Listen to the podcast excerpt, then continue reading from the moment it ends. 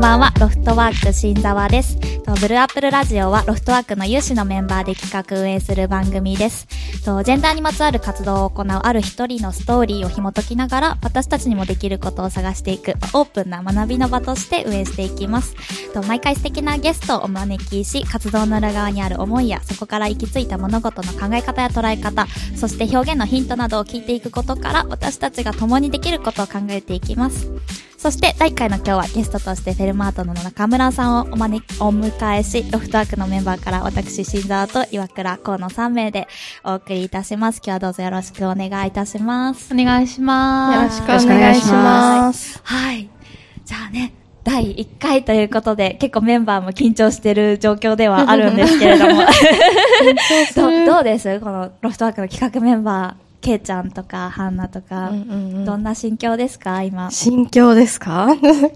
なんかす緊張してすごいヘラヘラしちゃう。ちょっとどうしよう。でもやっぱこういうなんか何か、こう世の中に言葉を、声を上げるというか、機会っていうものがすごい大事だなって私も感じてて、うんうんやっぱこう世の中で起こってる問題に対して、こう、まあ、サイレントというか何も言わないってそれに、まあ、同調してしまっているっていうところもあると思うので、まあ、こういった形でこう声を上げる言葉に出すっていうことはすごいいい機会だし、私もすごい楽しみだなと思います。うんうんうん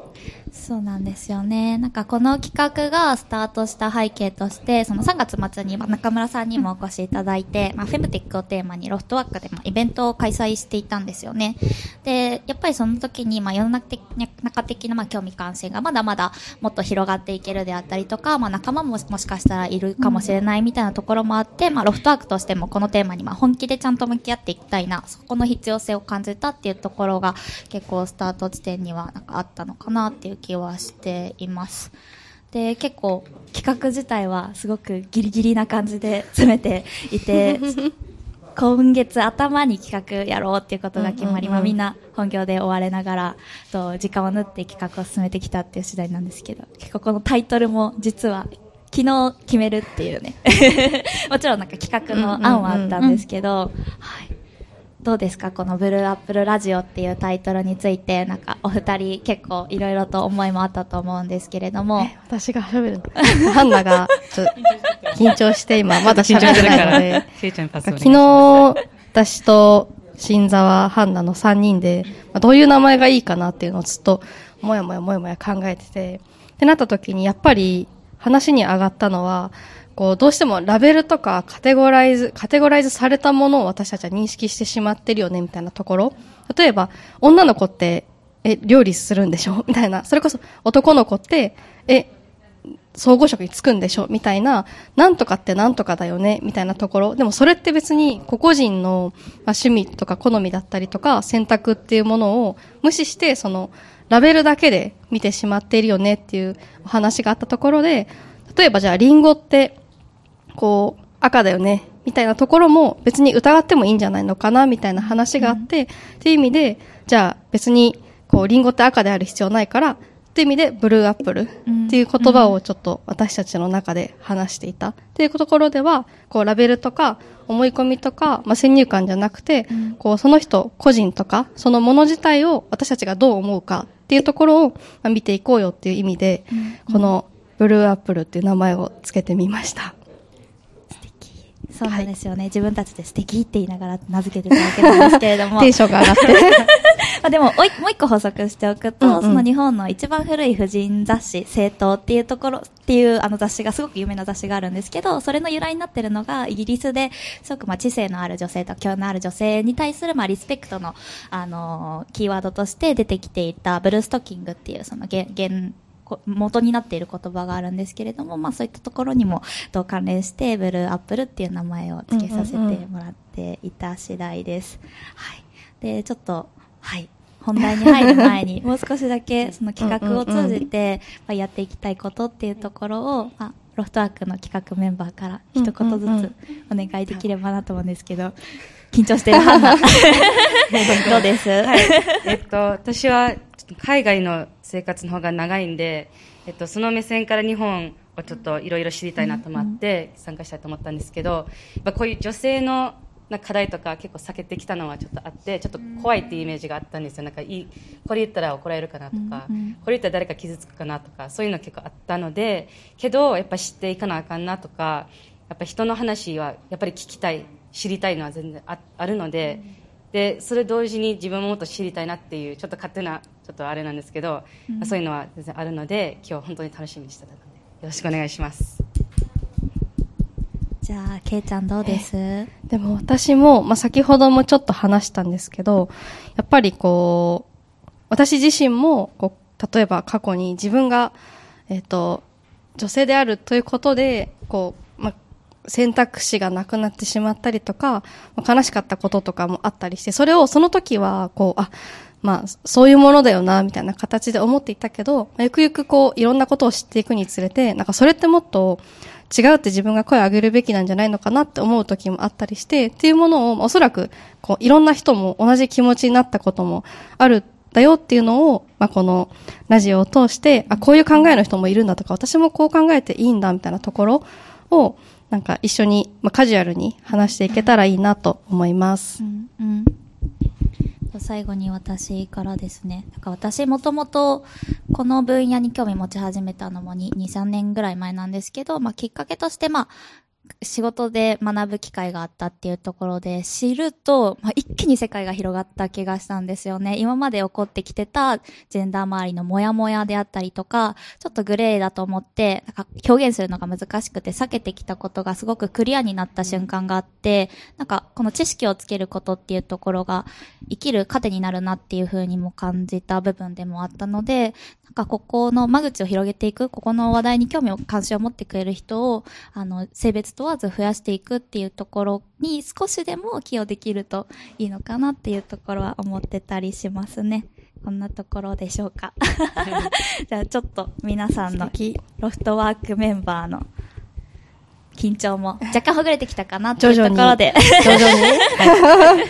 もうあのずっと横にいらっしゃって、あの、相槌も打っていただいてたんですけれども、改めて今晩のゲストをご紹介します。と3月末にロフトワークで開催した、まあ、フェムテックのイベントにもご協力をいただきました。まあ、女性向けのウェルネス課題に取り組むフェルマータ株式会社のまあ代表取締役で中村弘子さんにお越しいただいています。今日どうぞよろしくお願いいたします。はい、よろしくお願いし。ます中村さんもしよかったら簡単に自己紹介はいなんかをお願いしてもはいいいですか、。えっと、はじめましてなのかな？わからないですけど、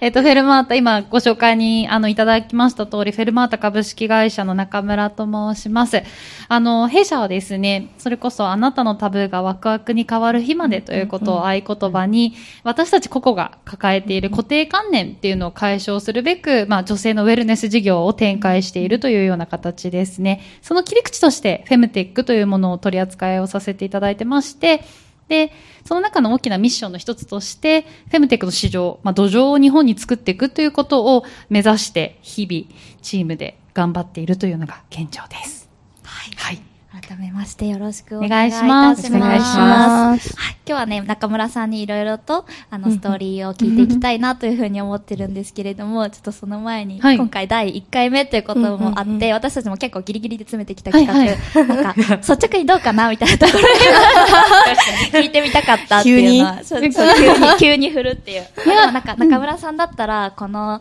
テーマに関してどんな内容を扱っていきたいかとか、なんかそん。なのでも大丈夫ですし、か、でもさっき皆さんおっしゃってたように、なんか、しいろんな多様な視点があっていいよねっていうのは、ん。すごく大事なことだなと思って、なんかそれこそ、その先入観みたいなお話さっきちょっとしてたと思うんですけど、もちろんバイアスってアンコンシャスバイアスとちょっと厄介なコンシャスバイアスっていうのがあるかもしれないけれども、アンコンシャスバイアスって本当知らないだけっていうこと多くないですか？そうですようん。ね。じゃあ思います。なんか知ることによって、あ、そっか、私ちょっとここバイアスかかってて、でもこっかそうだよね、こう変えられるよね、みたいなのもあるし、見方も変わるし、視点も変わるしっていうのだと、本当いろんな人のうんなんか視点っていうのをぜひ今後扱ってほしいです。うんなんかそれって女性だから男性だからとかそういうのでもなくて、本当に、ね、すごい無茶ぶりかもしれないですけど、小学生とかぜひ読んでほしいもん。あ確かに面白そう。面白そうっていううんちょっと不適切かもしいれないやいや、すけれどでも逆に。ね、あの、90歳ぐらいのね、うんうんうん人生の大先輩を、うんうんうんいや、それでもいいと思います。なんかうん、ちょっと前に、あ、かなり前かもしれないんですけど、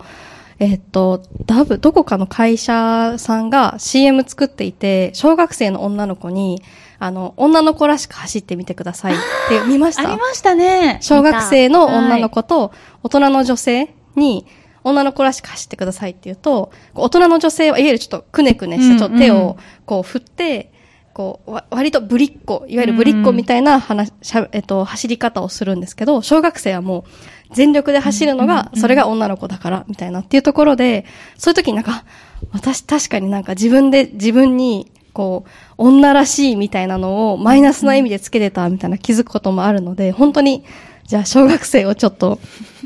呼んで、誰かちょっと社員の 娘さん？妹妹とかね、いません。あ、娘さんとかね。社員の娘さんをちょっと呼んで、お菓子食べながら話したいです。いや、素敵ですよね。私もなんか仕事でいろいろこう企業さんとお付き合いさせていただくときに、なんかある企業さんのプロジェクトで、高校生をターゲットにしたワークショップをやって、やったことがあるんですけど、あの、ちょっと扱うテーマが、まあ、月経ということもあって、ちょっとこうセンシティブだよねということで、でも、なんかそれを話したいか話したくないかは個の自由っていうふうに私は思ってたんですが、その一緒にやらせていただいた企業さんは、いや、高校生絶対喋りたくないよっって言うんですよね。え、え、なんでですか？って言うと、いや、絶対私の娘だったらそう言うもんって言われて、うんうんうん。でもそれって娘さんに聞いてるわけではないじゃないですか。うんうん。だから結構先入観で決めちゃってるから、うんうんうん。なんかそういうのとかも取っ払ってほしいなって本思いながら。当にそうですよね、うん。気づいてほしいですよね。気づかせてほしいというか。そう。なんですよ。なんか可能性がちょっと狭くなっちゃうというか、ね、なんかそんな気もするので、うんうんうん。そうですね。じゃあちょっとぜひ小学生を。出演したい小学生お待ちしております。そうですね。ここで募集しましょうか。はい。っていうところで、はい。あの、中村さんのこれまでのストーリーであったりですとか、まあ今の活動の原点にあるとこはいはい。ろっていうところ、まあどんどんどんどん聞いていきたいなというふうに思ってるんですけれども、一社目があれですよね、マーケティング系のあそうです、会社そうです。はい。日本でやってました。はい。な。るほど。その後、うんうんうん。結構ダイバーシティのマッシングアップはい。を企画されたりですとか、うんうんうん。まあ今ダイバーシティ、まあ一つのあれかなと思ってるんですけど、うん。フェルマータさんっていうところで、と活動をされていて、なんかその活動の原点と、まあ原体験になっているところってどんなところにあったんでしょうか、ああ、結構順に追ってるっていうのもあるんですけど、なんかそれこそ、あのー会社で働いてた時に、ビジネスカンファレンス、それこそデジタルマーケティングの扱うカンファレンスをずっと主催やっていて、で、なんか、最初は、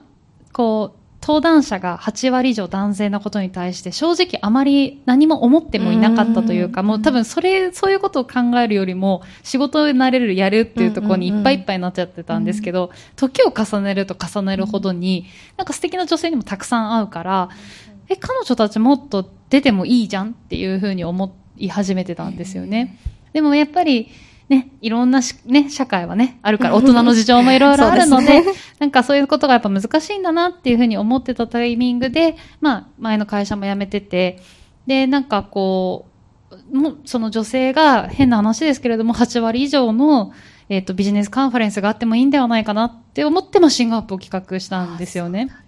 ね。なので、あえて最初は本当に好意的に7割女性のスピーカーで3割男性のスピーカーで、うんもうあえてちょっとバイナリーに分けるとですね、っていうようなあのことをしたっていうのがありますね。なるほど。でただそこから、その、じゃあキャリアの話とかはそういうふうにできるけど、なかなかウェルネスの話ってそういえばしないなっていうふうに思っていて、で、なんか自分の中でもずっと実はもやもや、ウェルネスに対してもやもやしてたのは、ずっと私がその、月経痛が本当にひどくて、毎回倒れてたんですよね。で、高校生の時まで毎回倒れて気失うみたいな、うんうんで、でもしょうが、でも薬飲んで元気になるみたいな。うんうんで、その状態で留学したら、留学先で、え、ピル飲めばいいじゃんっていう一言が。ああ、そうなんですね。ね、そこで初めて、え、まずピルって何みたいなところから、うんうんうんスコットランドのユースクリニックに行って、なんかそこで初めてピルを処方してもらって人生変わるみたいなことを初めて。へーなるほど体験していて、はいはい。で結構なんだかんだ紐づいてくんだろうな、自分って思うんですけど、それでこう、うんまあ、向こうにいる間はすごくこううんうん健康的に あれだったんですけど、うん日本帰ってきてからクリニックに行こうってなっても、うん。まずピルどこで買えばいいのか分かんなかったんですよ。まず日本に帰ってきて。うんうんで、調べたらクリニック行ってください。まあそうだなと思ったんですけど、クリニックって9時、まあごめんなさい、クリニックにもよりますが、だいたい9時5時とかで空いてるってなると、そうですよね行けなかったんですよね。なので、うんうん基本有給使うか、まあそうですよね。タクシーに、タクシーを昼休み飛ばしてたんです。そう。で、うんうんそれはしょうがないって思ってたんです。うんうんうんうんうんうん。ずっと。そうですね。私、あの、ピルはうんもう、オーストラリア16歳からずっと飲んでいて、今でも飲んでるんですけど、やっぱ日本に来た時も、なんか、種類いっぱいあるじゃないですか。うん。で、日本に来た時にすごい説明されて、こういういろんなあるんですよって、うん。うんなんか、日本ではそんなに、あの、みんな知らないからっていうのをすごい説明されて、なんかちょっとネガティブみたいな感じで言われて、あれ？けど私16歳から普通に親と一緒にクリニック行ってもらったけど、そこ、そんな深い話されたことないと思って、で、今言ったように、私も先月、あの、有給取って、行きました。行きました。まさにそれと思って、そうしました。日本だと結構避妊薬みたいなイメージがあるそうですよねから、そうですよね。それがウェルネスだったり自分のその痛みを抑え,、うん抑えるというか、健康に生きることに寄与するみたいなところの理解が全然性教育でも学ばれてない、教えられてない領域なのかなっていうのは。そうなんですよね。それでなんかずっと低用量ピルのサービスちょっとやりたいなっていうのをずっと思ってて、でもなかなかやっぱうまくいかなくて、で、同時にね、こう、マッシングアップで必ず私がやりたかったのはウェルネスのセッションを必ず入れるっていうことをやりたくて、毎回やってたんですけれども、でもなんかやはり、まあ、ちょっと、私が知りたい情報をもちろん皆さんお話ししてくださるんですけど、なんかもうちょっと生々しいことも知りたいというか、例えば今後、私が次は多分更年期っていうのがあった時に、更年期とは何ぞやっていうところとかももっと生々しき話が聞きたいなと思った時に、やっぱそこにもタブー視されていたし、うんなんでだろうな、なんでだろうなって思ってたタイミングで、2010、それこそ8年ぐらいですかね。7年ぐらいかなもう忘れちゃうです。に あの、フェムテックっていう言葉に出会ったんですよね。はいそうなんです。そうなんだ。そうなんです。で、その時はまだまだこんなフェムテックすごいな、素敵だな、この産業って思ってるレベルうんうんうんで、全然なんかそこにやりたいっていうか、まあでも私がやろうとしてた低用量ピルはそこの分野になるのかなとか、そういうレベルの話だったんですよ。で、最終的にはでもなんかそこにこう、やはり、あの、ビジネスカンファレンスとか、キャリア形成とかのプログラムって、まあ、シンガーアップ以外にも正直いろいろででき始めてて、あの、別にそれはいっぱい多様な、あの、プログラムがあってすごくいいと思ってて、なんだけれども、キャリア形成プログラムって、本来であれば、変な話ですけど、全員が全員キャリアを積みたいわけではないじゃないですか。女性っていろんなライフステージがあって、ライフステージに合うキャリアプランとかキャリアプログラムがあってもいいんではないかっていうふうに思ってて、それでなんか、ああ、じゃあやっぱフェムテックっていいなっていうふうに思いながら、で、その時に、あの、一緒に立ち上げたメンバーにも出会ったっていうか、アミナに出会ったっていうのがありますね。うん。その2017年の頃に初めてフェムテックに出会ったのってどういう、ど、どこで見たんですか、あなんかはいはい。本当偶然なんですけど、はいお仕事でドイツに行かせていただいたときにベルリンで、それこそクルーという、はいはいはいはいフェムテックという言葉をまさに生み出した、そうですよね。はい、あ会社の方たちとお会いする機会があったんですよ。そうなんですね。うんドイツ発祥だったんですね。あ、そうなんです。ドイツ、ベルリン発祥で、でそこで初めていろいろ聞いたときに、うんうんうんあすごいなーっていうのを、本当そこで感銘を受けて、うんうんうんでそこからいろいろ調べるようになったんですよえ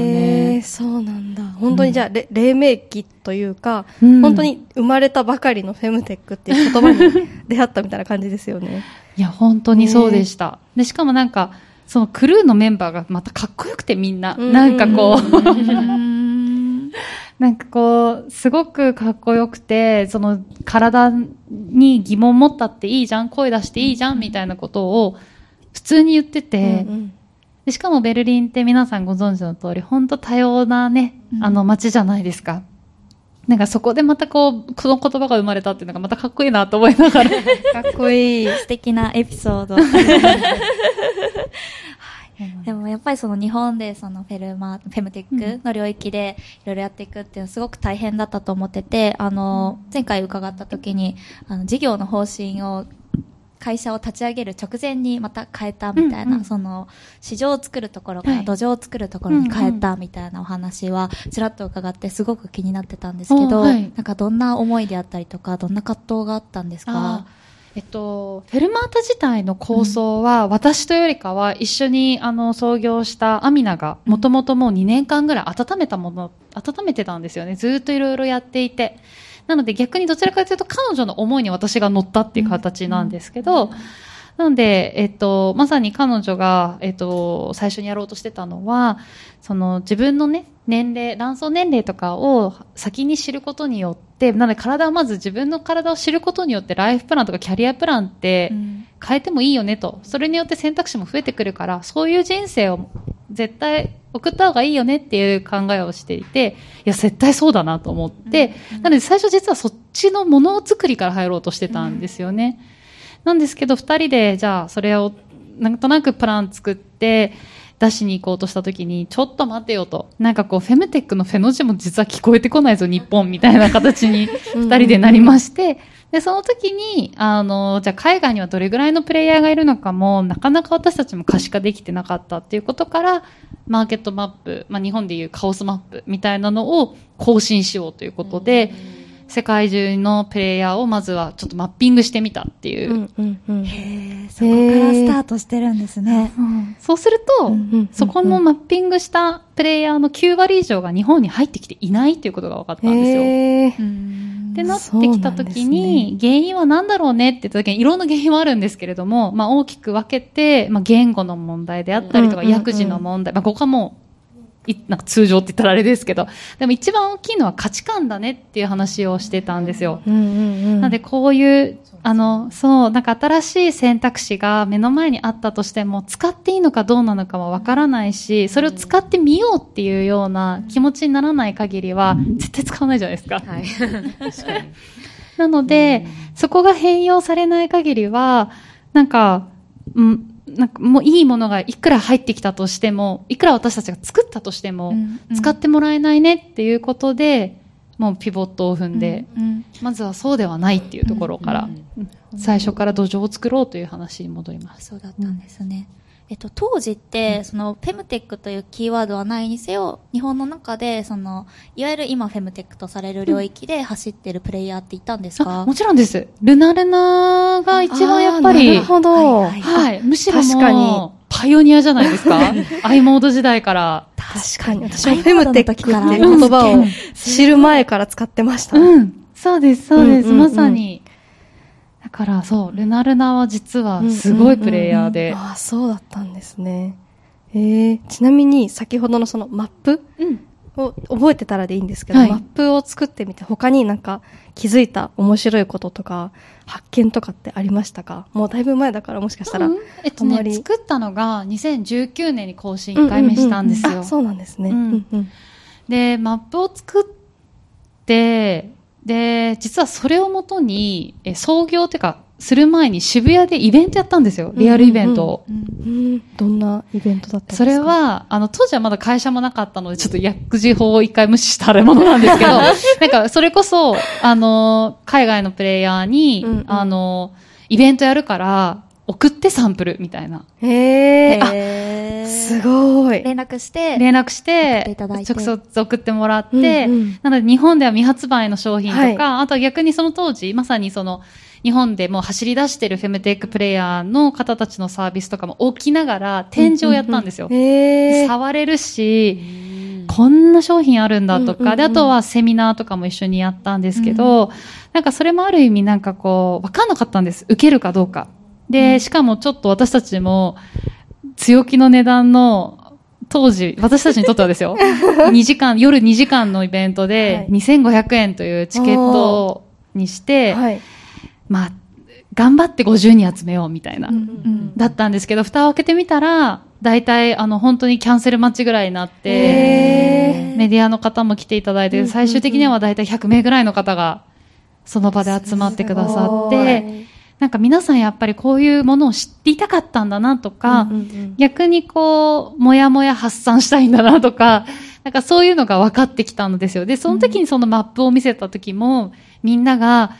こんなにたくさんのソリューションがあるんだっていうことを、本当こう皆さんのリアクションから分かったので、これは絶対日本に持ってこなきゃいけないなっていうのを実感しましたね。ニーズが見えてなかっただけで、顕在化されるとすごく大きなニーズがあるんじゃないかってことですよね。そうです、そうです。まさに。ななので結構、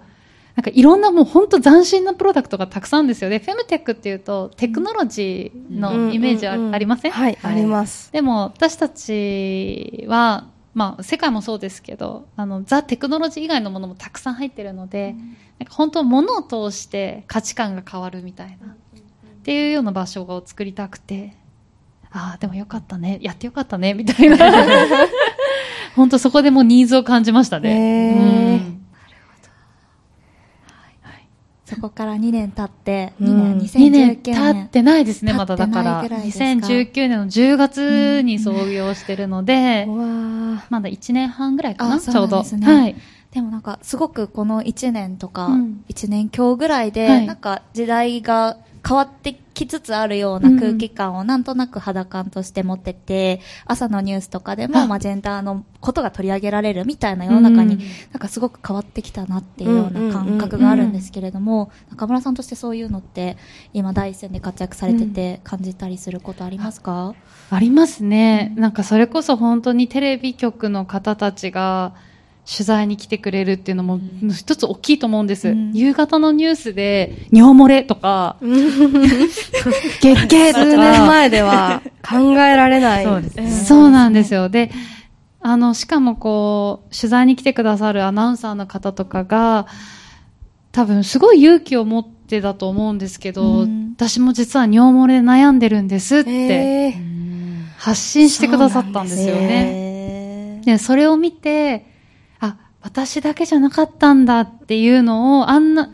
ちょっとすごいアナウンサーの方に、ちょっと偏見かもしれないですけど、あんな綺麗で、キラ、キラキラしてるにもかかわらず悩みは一緒だったんだっていうところに対して、すごく共感されて、お店に来る方とか、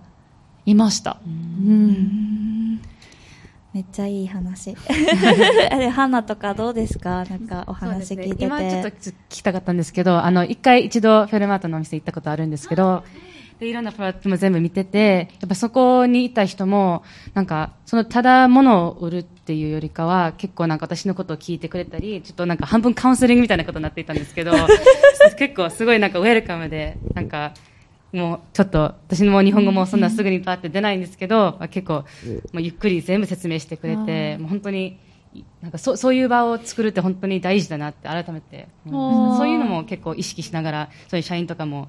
あの、プロダクトもなんかそういうのもやってるのかなとちょっと聞きたかったなるんですけど。ありがとうございます。えっと、まず場は、リアルな場は絶対必要だなと思っていて、うんあのー吸水ショーツも月経カップとか、それ以外の選択肢も、なんか、すっごいかっこよくデジタルで、あの、ウェブサイトに載ってたとしても、硬さもわからないし、大きさもわからないし。でも、女性、特に女性かもしれないですけど、新しい選択肢を取り入れるって、大きいことじゃないですか。納得するためにはちゃんと触れなきゃいけないっていうのがあって、じゃあリアルの場ってマストだよねっていうのがまず一つ。で、まさに言ってくださったお店は基本全部うちの社員が、うん。あの、社員というかメンバーが対応してるんですけど、実は特に、こうやってねっていうのはし言ってないんですよ。そうなんですか？なんか、みんな、それこそそのフェムテックへの愛もそうですし、あとは、もう一つうちの特徴としては、メンバー全員が使ってるっていうのが大きいかなと思ってて、なんか、実体験をもうちょっと話した方が多分皆さんも納得するじゃないですか。で、なんか全てがいいんではなくて、こういうパターンで使うと実はちょっとここはデメリットがあったかなっていうようなすごいリアルなフィードバックもすることによって、より皆さんとこう親近感じゃ、でもおっしゃってる通りで、結構悩み相談にっていうか、あの、お話ししに来てくださる方多くて、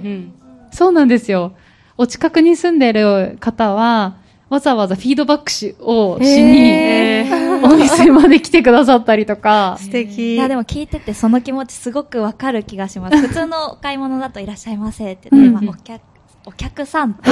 お店の人みたいな関係性になっちゃうけど、なんか同じ課題を持ちつつ、ああでもない、こうでもないって言える仲間みたいな感じになるのかなって。すごい感じました。その仲間がすごい感じましした。い結構日本って、私だけかもしれないですけど、なんかいらっしゃいませって言われた瞬間に私結構出るっていうのがあるんですけど、出るの？出ます。みんな言うじゃん、いらっいや、もう本しゃいませ。当にちょっとうるさいなって思うことが反面あって、けどそういうの全然なくて、そう、私たちいらっしゃいます言わないんですよ。言わないですよね。こんにちはって言ってます。あーえで、こんにちはって言うと、返してくれるんですよ、皆さん。え、普通じゃないですか？いや、でもなんか、多分、いや、これ私の発見なのかなでも、いらっしゃいませには返さないじゃないですか。返さないですね当たり前ですけど。でもなんか、こんにちはって言うと、こんにちはってー、返してくれる。私も返すと思います。そうすると、もう会話のきっかけですよね、もうこれは。そう、本当そうですよね。私スタバとかでも返してます。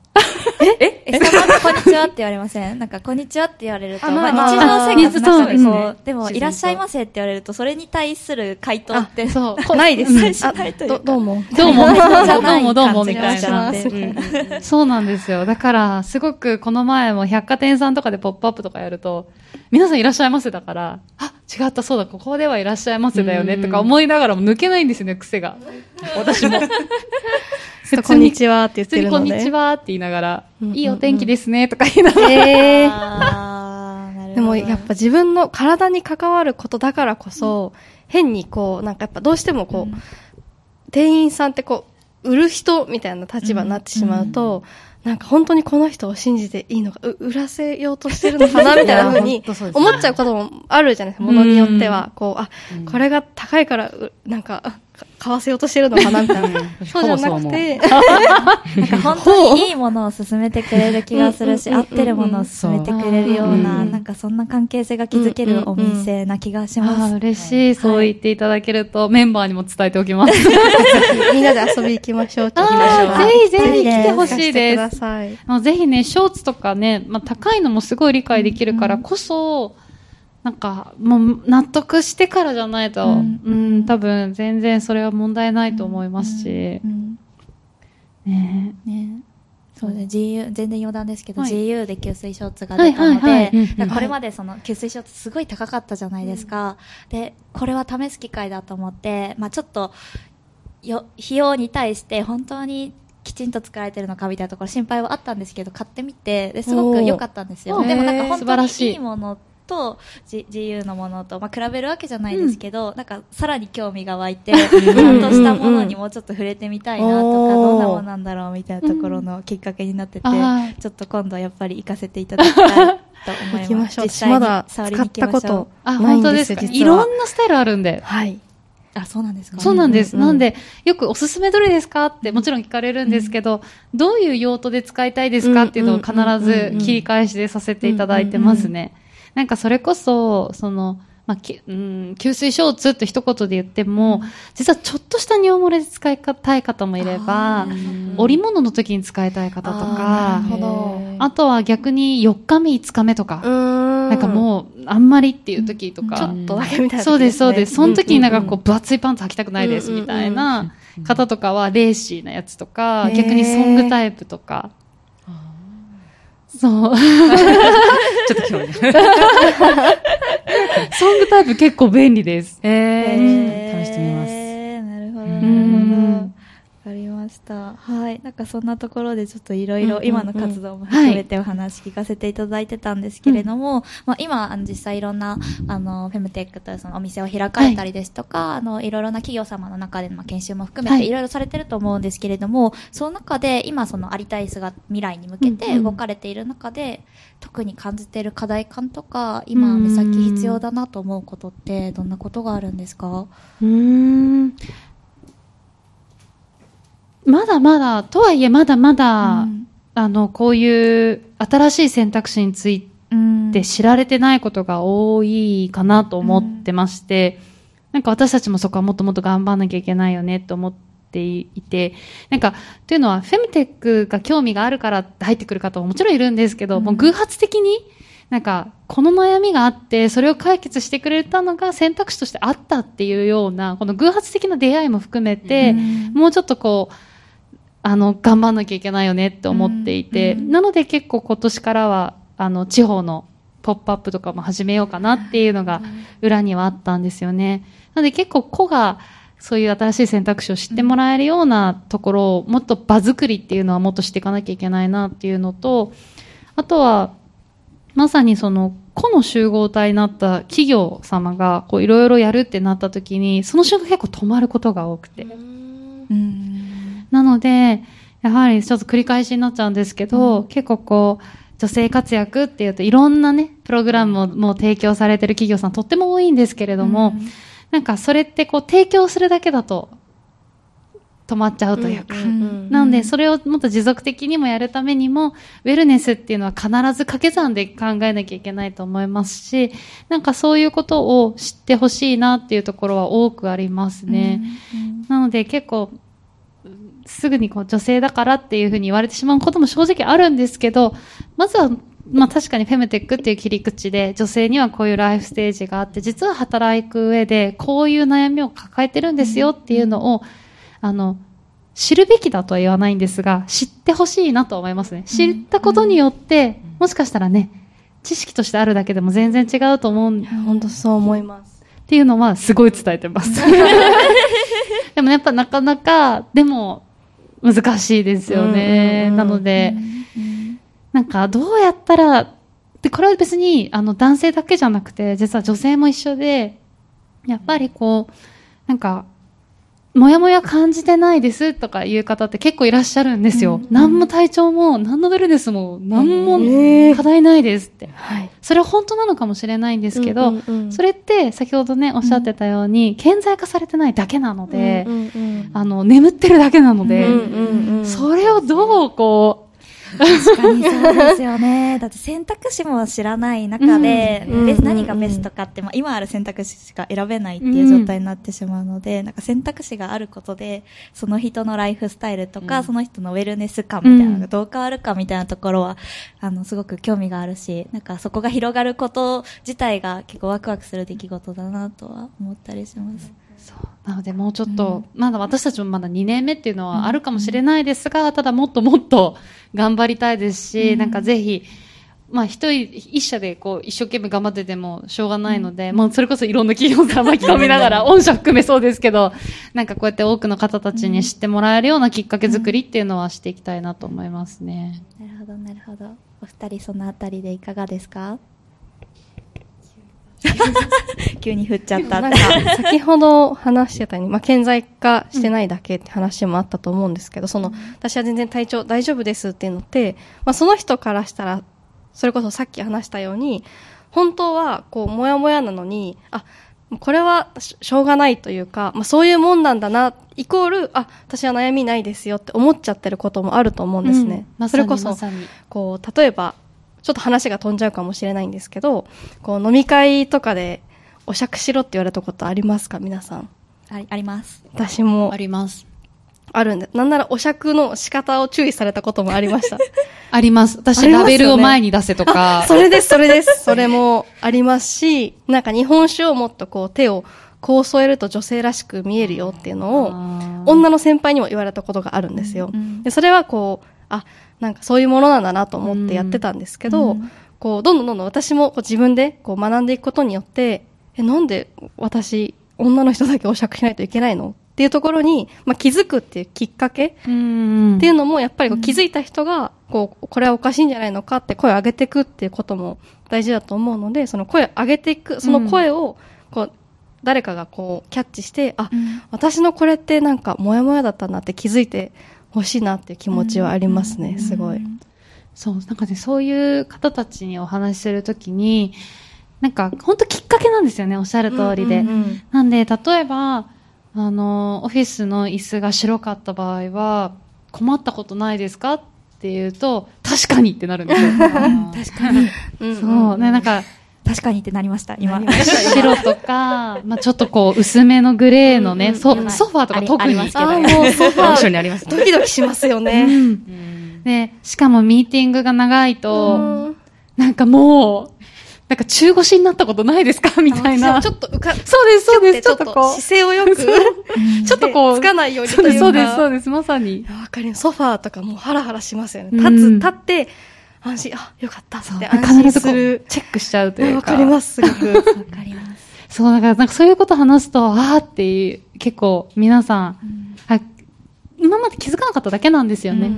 ねそういうきっかけみたいのが本当はもっとあってもいいですし、なんかそういうのがこう、うん話せる場っていうのもあってもいいのかなと思いますね。うん別に生理のこととかそういうことに対して話し、オープンに話すべきだというふうには絶対そういうふうには全く思ってないんですけど、話したいなって思う方がいたら、そういう方たちが話せる場みたいなのは、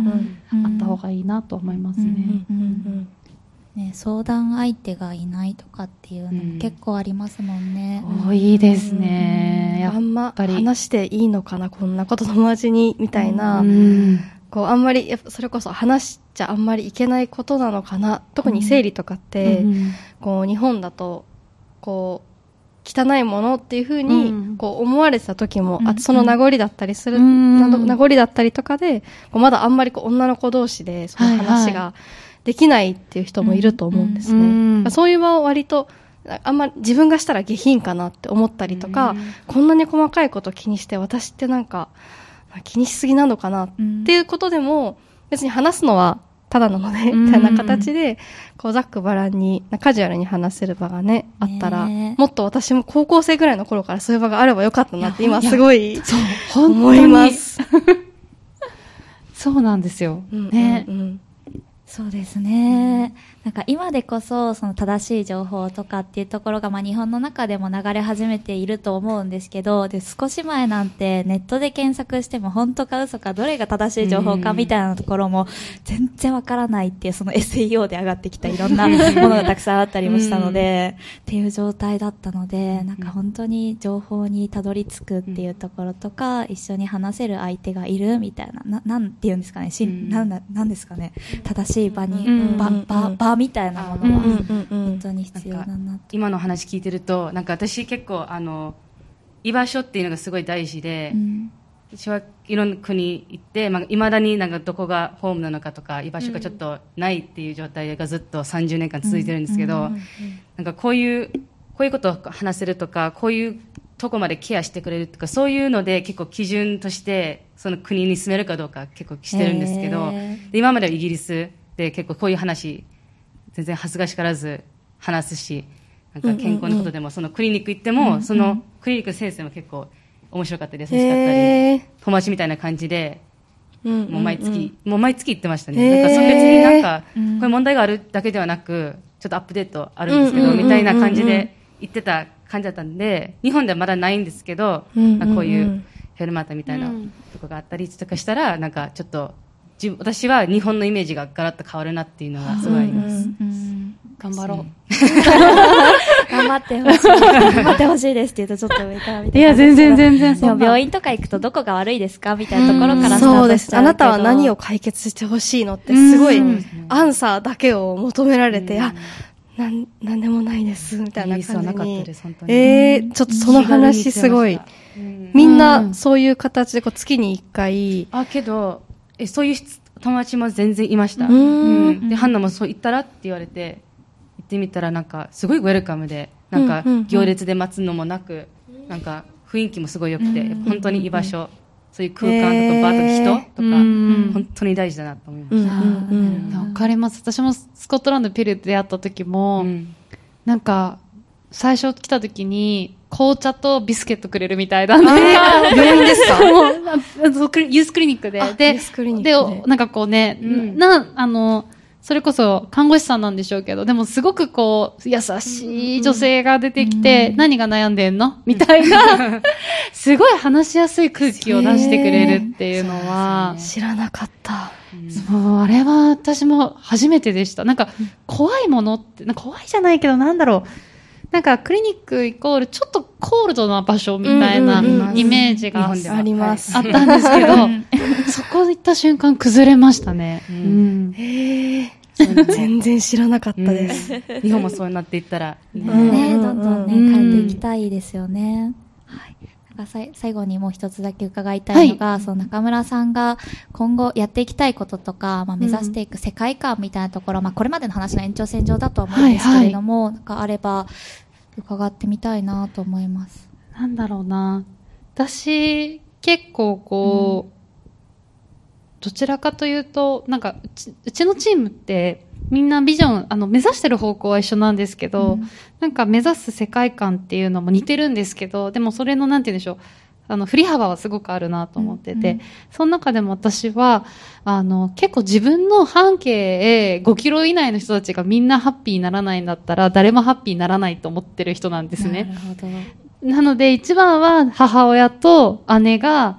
すごく健康とかに対して何も悩まずって言ったら変ですけど、悩むことは悩むんですけど、ちゃんと選択肢を使うことによって自分らしいライフプランとかをデザインできるような世界が作れたらいいなと思ってて、母親はとは言いつつも、やっぱりすごい更年期が辛そうだったんですよ。だから、今は多分次ですよね。その次の、あの、段階なんですけど、でもなんか、その、母親もすごい昭和の、ザ昭和の女なので、なんか辛いことは辛いって言わないみたいな、あでもそうじゃなくて辛い時は辛いって言ってもいいし、うんうんなんか、そういうような、そういうことは認められる、うんうんうん。社会みたいなのはぜひ作っていきたいなっていうふうには思いーますね。うんうんうん優しさを感じます。すごいあったかい世界だなと思って、うんうん 思わず微笑んでしまいました。で、最後の質問って言っちゃったんですけれども、なんかそうでした。今日、先週のご紹介みたところで、おすすめの記事かな、お持ちいただいてるので、ぜひご紹介いただきたそいうなと思って。ですよね。私でもね、いろいろ話してた、あそういや、この本もいいなとかすごい思ってました。えー全然い、いっぱいあっても大丈夫です。本当ですか？聞きたいです。そう。私は、えっと、まず、ダイバーシティって言葉すら知らなかったですけど、うんうん結構衝撃を受けた本、一番多分最初に、っていうのが、あの、キラキラ光るっていう、エクニカオリさんのはい。小説があるんですけれども、結構それが、今思うとすごく多様性を描いている本だったなというふうな思うんですけど、それはもう衝撃を受けて最初に。で、もうそれはもう留学した時に唯一一緒に持ってった本なんですよ。へそうなんですね。で、向こうでも何度でも読むみたいな形で、で結構そこがきっかけですかね。うんうんなんで、なんか、もし、もうすでに読んでる方多いかもしれないですけど、そういうのもすごく好きですし、ダイバーシティ関連だと、あともう一個がその、えっと、今ではないんですけど、前のワイヤードの編集長が、えっと、書いてた、おっさん VS 世界っていう、タイトルがすごいですね。あの、記事があるんですけど、それこそ、その時に、その若林さんに言われた一言が私はガツンと残ってて、うんうんうん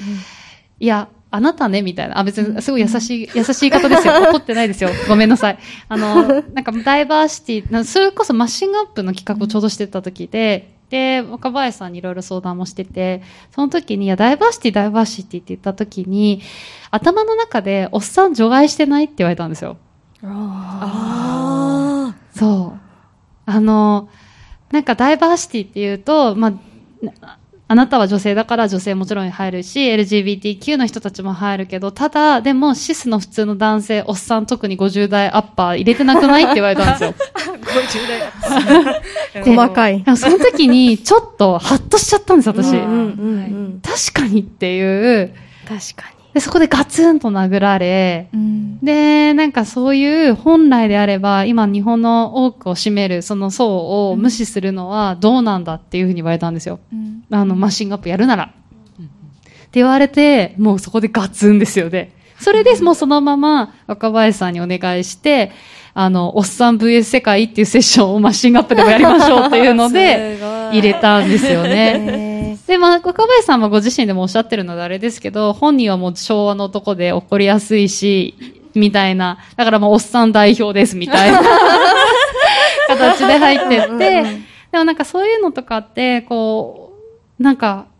それも私のバイアスでだったんですよね。ガツンって言われないと気づかなかったし、なんかそういうのはすごく、あの、勉強になった記事だなと思いますね。あと先ほどの月経の話だと、はい。月経と犯罪っていう本があるんですよ。えー、初めて。これもすごいタイトルですね。田中ひかるさんが書かれてる本なんですが、それこそ昔は、なんかこう、殺人事件とか例えばあるじゃないですか。はい。そうした時に、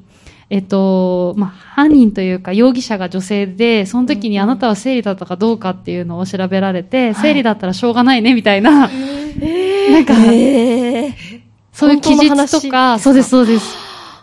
が残してあって、で、そういうのをその田中ひかるさんがいろいろ書いてる。田中ひかるさん自身が結構月経の本を書かれてる方で、月経の社会史だか世界生活史だか、うんなんかそういう、うんうん。まあ、なんか歴史も書かれたりもするような方なんで、それに紐づいてる本なんですけど、でも興味があったら多分、衝撃です、読んでるちょっと。と、今の話を聞いちゃった。明日、本屋に行って、ぜ 全員ここ絶句してましたね。えーって。タイトルも、タイトルもすごくないですか？月経と犯罪って、え、紐づいちゃうの？みたいな。びっくり。確かに。うんこの後、アマゾンでポチしますので。はい、もう3人分購入します。はい、あの、ゆるっと始まった戦勝企画ですけれども、あの、改めて今後、その戦勝紹介っていうところにつながる企画は、と出していこうかなというふうに思っているので、またリスナーの皆様にも企画が詰まったタイミングでご紹介させていただきます。つまらなかったらどうなんだ詰めましょう。詰めましょう。詰めましょう。中村さんありがとうございました。ありがとうごありがとうございました。はい、最後そのこのトークを受けていろいろお話を伺った内容を受けて、まあ、ロフトワークメンバーで今日伺った話で次どうしたいかっていうところをなんか学びであったりとか感想とか自分たちのネクストアクションみたいなところがちょろっと一言ずつ話せるといいなと思ってるんですけどどうでした？お二人は？えっ、と、やっぱ人の話を聞いて、自分、自分はどうするんだろうとか、自分へのリフレクションとか、これからもっとやっていかないといけないなと思って、やっぱ知らないことはまあ知らなかったとかを言えるのを改めて感じたかな、今日は聞いてて。で、やっぱり人の、英語では、do you put yourself in someone else's shoes って言って、まあ、人の靴を履いてみるっていうのはあるんですけど、